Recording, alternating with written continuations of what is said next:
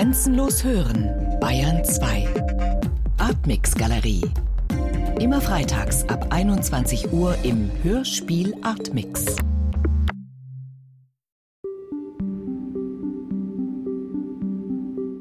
Am Mikrofon begrüßt sie Ralf Hohmann. Der heutige Hörspiel Artmix widmet sich dem Hörspiel Sprache, mein Stern, Hölderlin hören. Autorin Ruth Johanna Benrath, Komposition und Regie Ulrike Hage. Beide sind, übrigens nicht nur in der Hörspielwelt, preisgekrönt.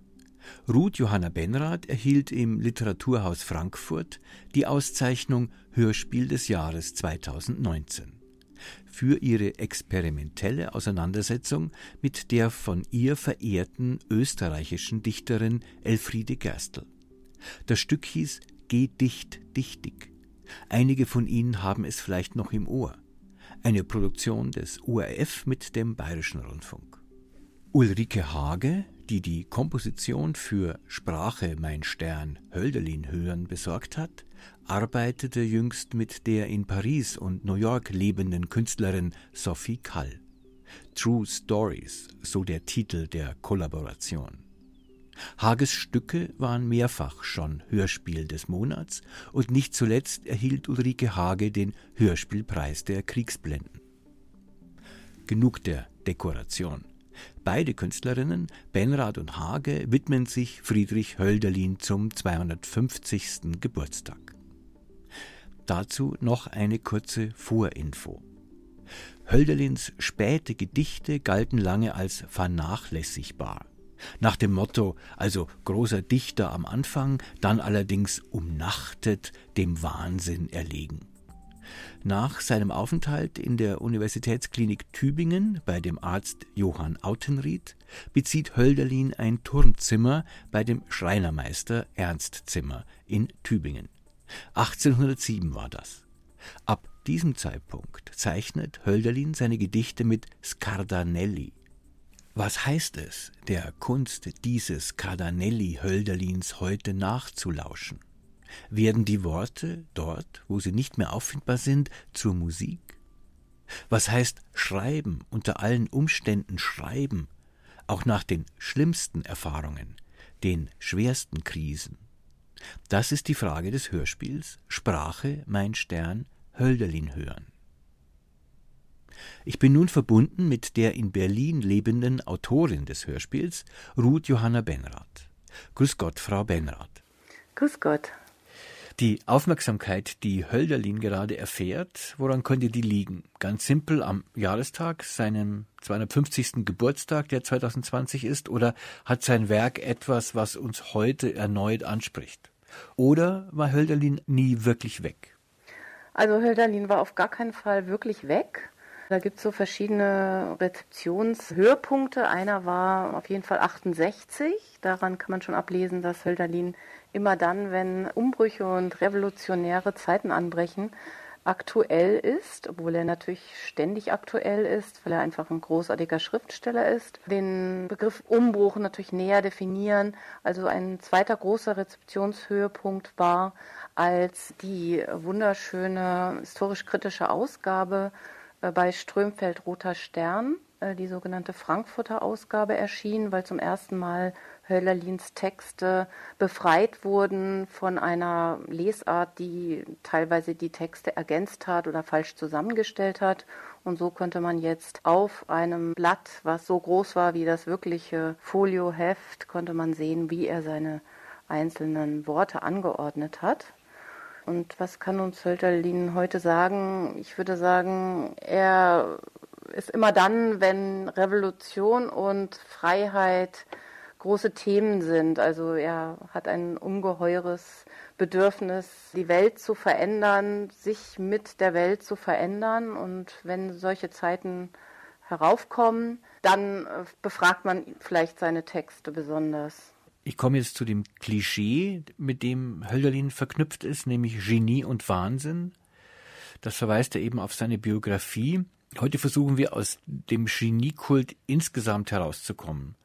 Und da frage ich mich, ist dann ein Wiederaufsuchen von Hölderlin nicht auch ein Rückschritt zurück zur der Idee des Genies, das dicht am Wahnsinn ist? Na, also ich würde sagen, mein Hörspiel sprengt genau diese These, weil mein Hörspiel überhaupt gar nicht mit dem Begriff Wahnsinn arbeitet, sondern die späten, sehr späten Gedichte Hölderlins als Schreiben in einer Krise und Schreiben trotz einer Krise deutet. Und das Wort Wahnsinn finde ich für Hölderlin jetzt überhaupt nicht passend. Das ist eigentlich so ein pathetisches Wort der gesunden, also eine Definition der gesunden für mich äh, ist der Begriff überhaupt nicht tragfähig, was jetzt Hölderlins Einschätzung sowohl seines Schreibens als auch seines persönlichen späten Lebens betrifft.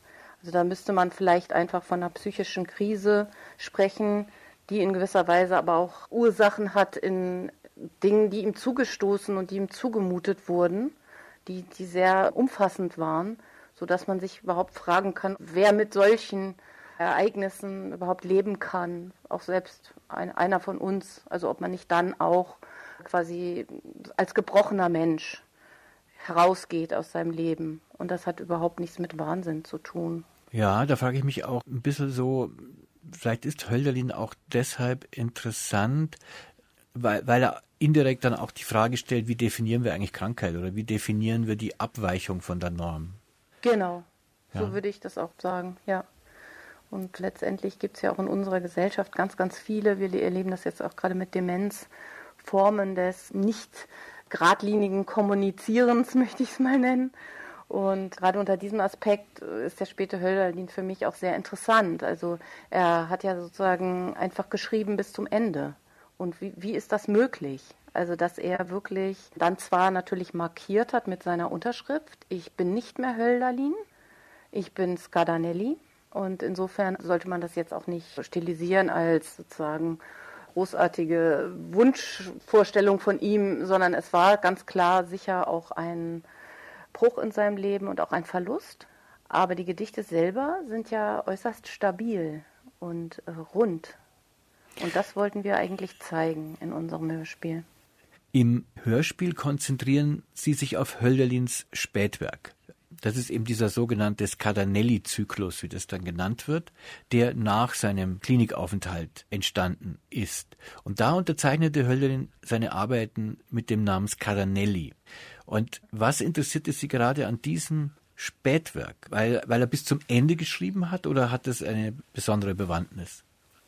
Na, ich ähm, glaube letztendlich die These aufstellen zu können, dass dieses Schreiben eine Antwort sozusagen auf, auf seine Sprachkrise ist. Er fand sich jetzt nun wieder zerstört von verschiedensten Hoffnungen, zerstört auch von der Zwangsbehandlung von Autenried im Klinikum Tübingen.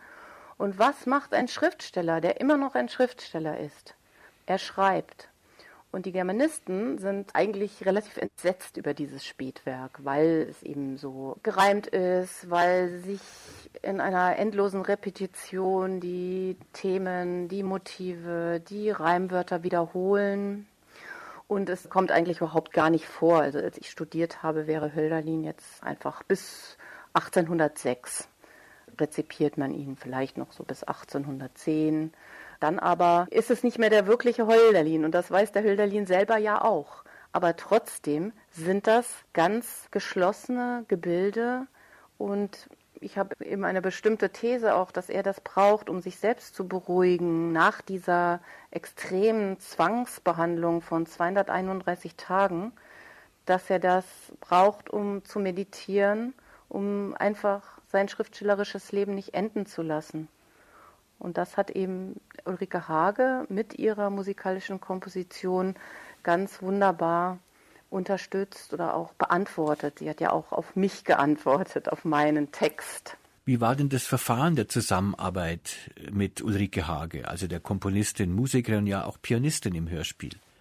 War das so ein Ping-Pong, Text hin, Musik zurück? Oder eher so ein gemeinsames Kollaborieren im Studio? Wie kann ich mir das vorstellen? Also eigentlich war es sehr streng getrennt und trotzdem eine gemeinschaftliche Arbeit, weil wir mehrere Regiegespräche hatten. Also ich habe den Text vorher als Art Partitur fertiggestellt. Da habe ich aber keinerlei Vorschriften gemacht, wo Musik sein darf und was für Musik. Es war sozusagen ein zündender und leitender Gedanke, dass Hölderlin Klavier gespielt hat bis zum Ende was ihn auch sehr beruhigt hat. Da gibt es ganz viele Zitate von seinem Herbergsvater, könnte ich sagen, ähm, Ernst Zimmer. Das hat ihn immer beruhigt und erfreut. Und da Ulrike Hage eben Pianistin ist, passte das hervorragend.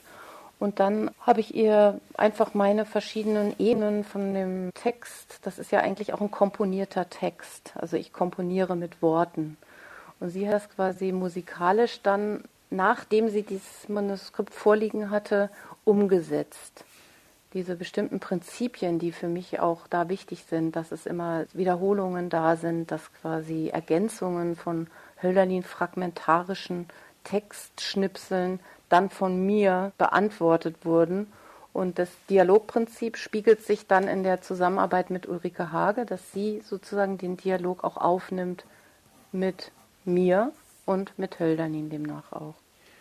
Dialogprinzip, also Ihre Texte, die Texte von Hölderlin und dann gibt es aber noch eine dritte Textsorte.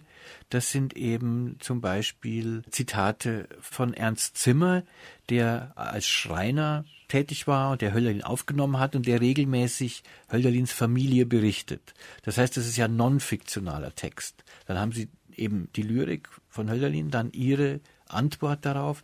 Wie haben Sie diese Textsorten verwoben? Gibt es da ein spezielles Verfahren? Ja, ich wollte markieren, dass sozusagen dieses dokumentarische Element auch reinkommt, weil man ja nicht erwarten kann, dass die Biografie von Hölderlin jetzt allgemein bekannt ist. Und wenn das jetzt nur so im luftleeren Raum geschwebt wäre, dann wäre es vielleicht sehr la pour la gewesen. Aber so kann man immer wieder Motive finden, zum Beispiel das Spazierengehen, das frühe Aufstehen, das am Flur entlanglaufen. Das wird durch den Ernst Zimmer anlässlich der Rechnungen, die er erstellen muss, für seinen sogenannten Pflegsohn, wird das sozusagen immer transparent, dass quasi sein Zustand sich sozusagen beruhigt. Er war schließlich 30 Jahre da und dadurch aber beruhigt, dass immer dasselbe passiert. Und das spiegelt sich eben schön auch in den Texten wieder. Auch die Texte, die Reime, die wiederholen sich. Und das brauchte ich dann, um das so ein bisschen auch auf die Erde zu holen, um die, die Biografie. Es gibt einen wunderschönen Brief, der ist lang, den mussten wir jetzt kürzen, der ist bestimmt fünf Seiten lang.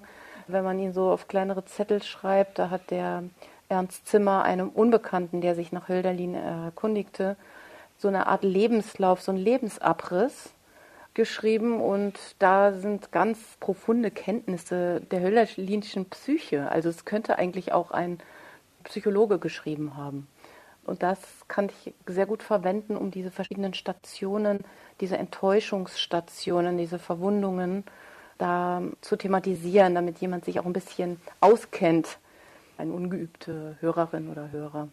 Ja, ich habe es tatsächlich als sehr angenehm empfunden, weil diese dokumentarischen Hinweise auch so Zwischenüberschriften, die sozusagen seine Biografie strukturieren, die haben bei mir mein Deutschunterrichtswissen nochmal angetriggert, so in Erinnerung gerufen. Und das war dann so ein Korsett, das für mich einen angenehmen Zugang zum Hörspiel gemacht hat. Was ein schöner Begriff ist, den Ulrike Hage noch aufgebracht hat, ist ihr Verfahren der Slow Poetry. Also sozusagen das Langsame, das hat sie auch umgesetzt in der musikalischen Komposition, das den Worten langsam folgen, sich herantasten, die Worte schwingen lassen. Den Begriff hatte ich jetzt vorher noch nicht gehört und fand ihn aber sehr treffend. Also das Hörspiel hat eigentlich die Hälfte des Wortanteils eines normalen Hörspiels. Das andere ist alles Musik.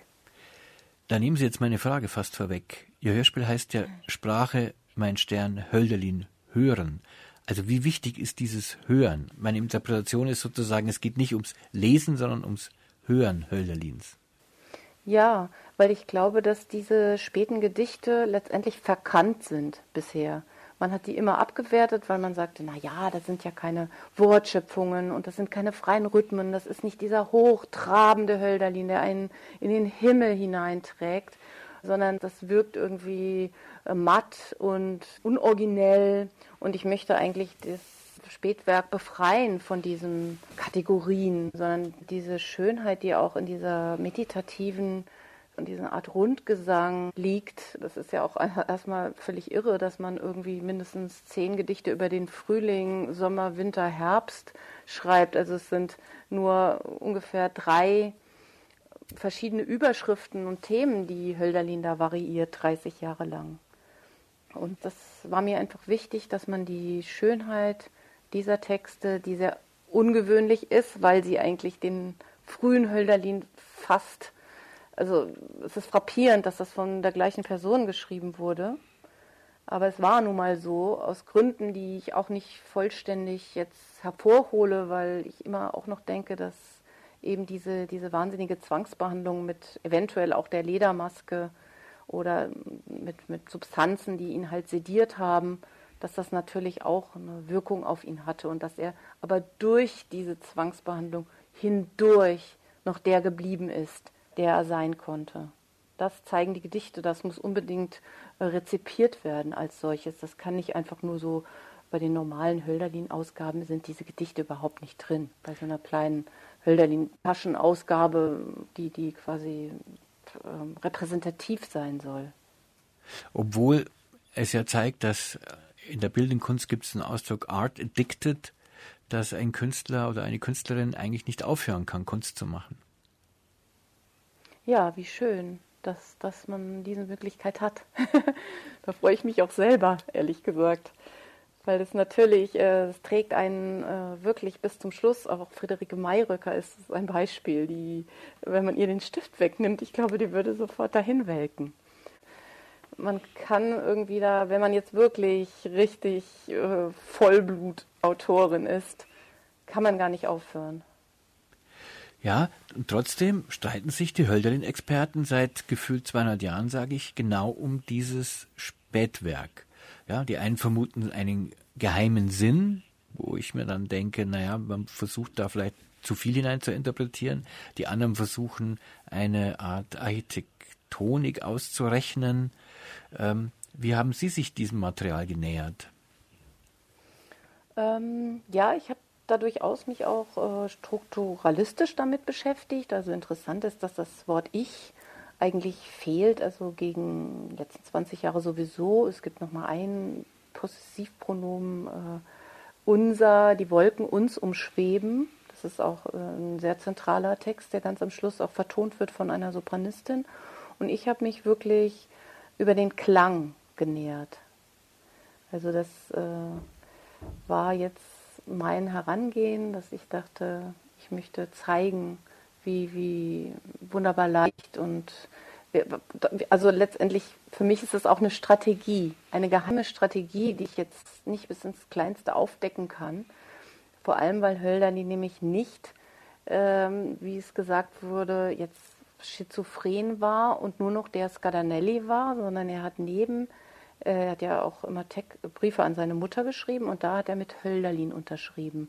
Aber er wurde ganz, ganz wild wenn man äh, von ihm so ein Albumblatt unterschrieben haben wollte. Es gab ja auch äh, Autogrammjäger und er sollte da äh, Hölderlin drunter schreiben. Er sagt, nein, das ist, ich bin jetzt Gardanelli als Schriftsteller. Und das muss man jetzt einfach akzeptieren. Zum Schluss noch die Frage nach der aktuellen Rolle der Lyrik. Vor zwei Jahren gab es eine große öffentliche Debatte über Eugen Gomringers Gedicht Avenidas in Berlin an einer Hauswand einer Hochschule. Nützen solche öffentlichen Debatten der Lyrik oder ist es genau andersrum? Gibt es die öffentlichen Debatten, weil Lyrik wieder ein Thema ist? Ja, vielleicht eher letzteres. Also wenn Lyrik so viel Power hat, dass darüber in den Feuilletons gestritten äh, wird, dann freue ich mich. Jetzt in dem Fall ist es meiner Meinung nach eine etwas verengte Diskussion gewesen, weil man ja von vornherein da schon eine These herangetragen hat an das Gedicht von Herrn Gomringer. Und so weiß ich nicht, ob man dem jetzt gerecht wird, wenn man jetzt zum Beispiel sagt, ja, also das Spätwerk Hölderlin ist einfach der Ausdruck eines Wahnsinnigen oder diese, dieser Begriff Umnachtung. Ja, da kommt man nicht richtig weit, würde ich sagen. Aber wenn diskutiert wird, dann ist es erstmal zu begrüßen, weil diese Textform, dieses kondensierte Sprechen hat natürlich auch Sprengkraft. Dann bedanke ich mich sehr herzlich für unser Gespräch. Viele Grüße nach Berlin an Ruth Johanna Benrath, Autorin des Hörspiels Sprache mein Stern, Höllerin hören, das bei uns im Hörspielpool zu finden ist unter hörspielpool.de. Vielen Dank, Frau Benrath. Ja, vielen Dank, Herr Humann.